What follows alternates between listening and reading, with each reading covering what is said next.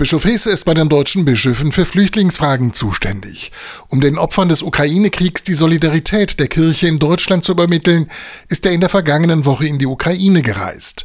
Nachts hat er dann plötzlich selber die Angst gespürt, mit der die Menschen dort seit dem 24. Februar leben müssen. In der Nacht gab es Bombenalarm.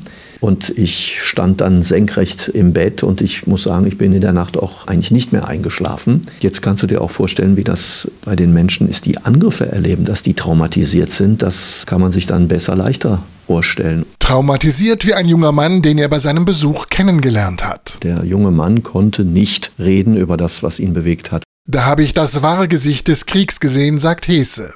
Er ist in die Ukraine gefahren, um als Flüchtlingsbischof Informationen aus erster Hand zu bekommen. Wie kommt Hilfe an? Was wird gebraucht? Und ich hatte vor der Reise so ein bisschen die Frage, ist das wie so ein Tourismus? Macht man das oder lässt man es besser? Ich habe das dann auch mal thematisiert und die Menschen haben sich bedankt, weil sie schon den Wunsch haben, dass sie nicht vergessen werden. Wir dürfen die Menschen in der Ukraine, die Tag und Nacht unter Putins Vernichtungskrieg leiden, nicht im Stich lassen.